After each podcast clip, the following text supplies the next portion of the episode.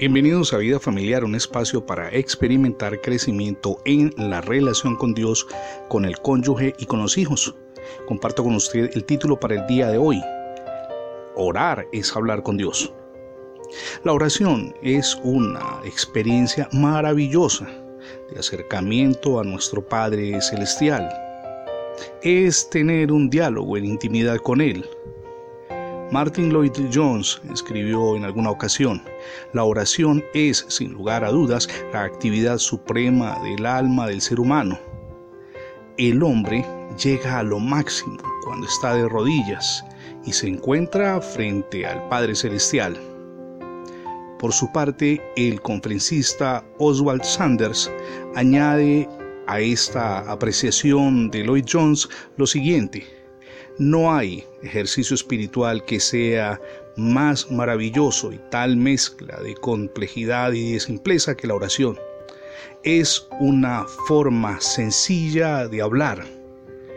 En un momento nos aferramos a Dios, escribe Sanders, y además atamos al diablo. Y continúa diciendo, se puede enfocar la oración en un solo objetivo o también puede orientarse a diferentes inquietudes que asalten nuestra alma. Mi amigo y mi amiga, cuando ustedes y yo buscamos saber cuál es la esencia de la oración, podemos decir que simplemente es hablar con Dios, como usted lo haría con un ser querido o tal vez con un amigo, sin ninguna pretensión ni ligereza.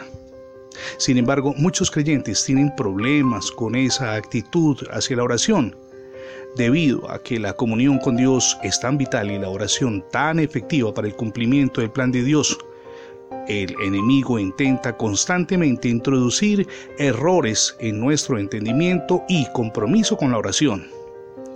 Cada generación se enfrenta a la necesidad de volver a dar la prioridad que requiere y purificar una percepción correcta frente a la oración quitar de lado cualquier idea equívoca en torno a lo que es orar.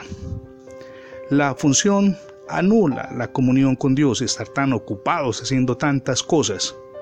Y eso por supuesto rompe toda comunicación con el Señor. Podemos hacer muchísimas cosas para Dios, pero no estar conectados con Dios.